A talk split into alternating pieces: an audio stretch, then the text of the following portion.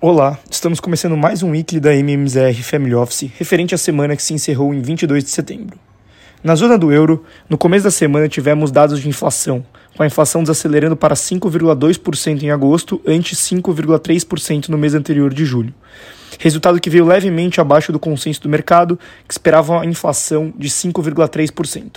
Na margem, o CPI do bloco europeu subiu 0,5% em agosto, ante consenso de 0,6%.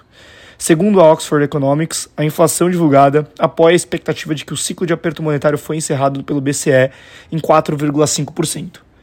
De dados de atividade, observamos o PMI composto da zona do euro subindo marginalmente de 46,7 para 47,1, porém ainda ficando abaixo dos 50 pontos, indicando uma contração. Por outro lado, no Reino Unido, o PMI continuou caindo e saiu de 48,6 em agosto para 46,8 46 em setembro assim atingindo o menor nível dos últimos 32 meses. Do lado da política monetária, tivemos o Banco Central da Inglaterra mantendo juros estáveis em 5,25, surpreendendo o mercado, que refletiu principalmente na moeda, com a libra caindo 1,21% na semana frente ao dólar, enquanto a inflação segue em alta em 6,7% versus expectativa do mercado de 6,8%. No mercado acionário, a incerteza global com as falas mais hawkish do Fed repercutiram nas bolsas globais, com o Eurostock 600 fechando em queda semanal de 1,88%. Nos Estados Unidos, o grande fato da semana foi a decisão do Federal Reserve na quarta-feira, que optou por manter os juros entre 5,25% a 5,5%. Porém, veio com um discurso bem mais hawkish, que trouxeram tensões para o mercado. O presidente do Fed, Jerome Powell, diz que a decisão de manter a taxa de juros estável não significa necessariamente que o Fed esteja no auge do aumento das taxas para o ciclo atual. Decidiram manter a política monetária e aguardar mais dados, disse Powell em entrevista coletiva após a reunião. Powell diz também que os dirigentes do BC americano querem ver um reequilíbrio contínuo no mercado de trabalho e um progresso contínuo na inflação antes de poderem ser convencidos de que a inflação foi controlada.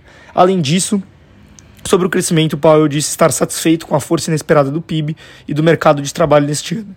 É uma coisa boa que a economia esteja forte e que tenha sido capaz de resistir ao recente aperto da política monetária, disse ele, acrescentando que um pouso suave é plausível, mas não diria que é o cenário base do Federal Reserve. Powell citou como algumas das do, dos possíveis fatores para a resiliência da economia os balanços das famílias e das empresas, que estão mais fortes do que o esperado e que sustentaram os gastos. Se a economia for mais forte do que o esperado, isso significa apenas que terão que fazer mais para voltar para a meta de 2% da inflação, embora uma desaceleração econômica ou recessão seja sempre uma preocupação. Tais depoimentos mais hawkish levaram as bolsas a continuarem o movimento de queda ao longo da semana, com o S&P caindo 2,93% e fechando aos 4.320 pontos. O Dow Jones caiu 1,89% e o Nasdaq, índice mais afetado pela abertura dos juros longos, caiu 3,3% já que os juros de 10 anos continuaram a trajetória de alta, batendo seu recorde histórico desde 2007 na quinta-feira e fechando na sexta aos 4,43%. Porém, na sexta tivemos a divulgação do PMI de serviços que caiu para 50,2 versus expectativa do mercado de 50,8, o que mostra que a política mais rígida está sendo transmitida em maior medida para os prestadores de serviço, que estão bem mais resilientes que o setor de bens de consumo. Por último, a alta recente do petróleo segue sendo mais um receio do mercado no combate à inflação, com o Brent, que é referência para a Petrobras, fechando a semana aos 93 dólares por barril.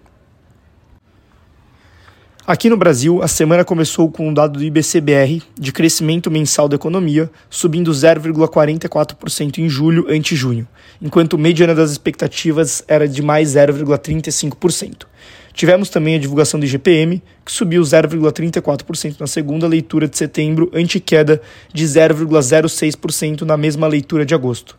Enquanto o subíndice do IGPM, o INCC, subiu 0,13% na leitura de agosto, enquanto no mês passado teve queda de 0,12%. Ao longo da semana, o que o mercado mais esperava era o anúncio do Fed lá fora e do Copom aqui no Brasil, que veio com mais um corte de 0,5%, com juros caindo para 12,75% ao ano. Porém, o Banco Central também veio com um discurso mais hawkish, deixando claro que não deve acelerar o ritmo de cortes para 75 bips nas próximas reuniões, dado o risco fiscal que segue no radar, já que o governo não deve entregar o resultado primário de 0%, conforme prometido no arcabouço. Na média, o mercado estima que esse déficit será de menos 0,7% a menos 0,8%, Porém, os agentes seguem mencionando que o governo não deve jogar a toalha e sim continuar perseguindo a meta, sem utilizar estratégias contábeis para chegar na meta de 0%. Vale destacar que o mercado vem convergindo para mais duas quedas de 0,5%, fechando o ano de 2023 com juros de 11,75%.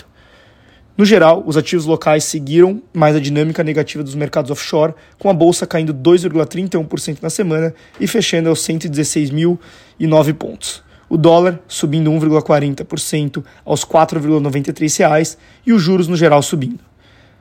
Após uma semana repleta de reuniões de bancos centrais, na semana que vem a atenção voltará mais uma vez para dados macroeconômicos. Nos Estados Unidos, o foco estará no índice de preços, o PCE, bem como nos dados de renda pessoal e gastos pessoais. Além disso, a leitura final da taxa de crescimento do PIB do segundo trimestre e as vendas de novas e pendentes de casas. Na Europa, as taxas de inflação de setembro serão divulgadas para a área do euro, Alemanha, França, Itália e Espanha. Por hoje é só, obrigado a todos e até semana que vem.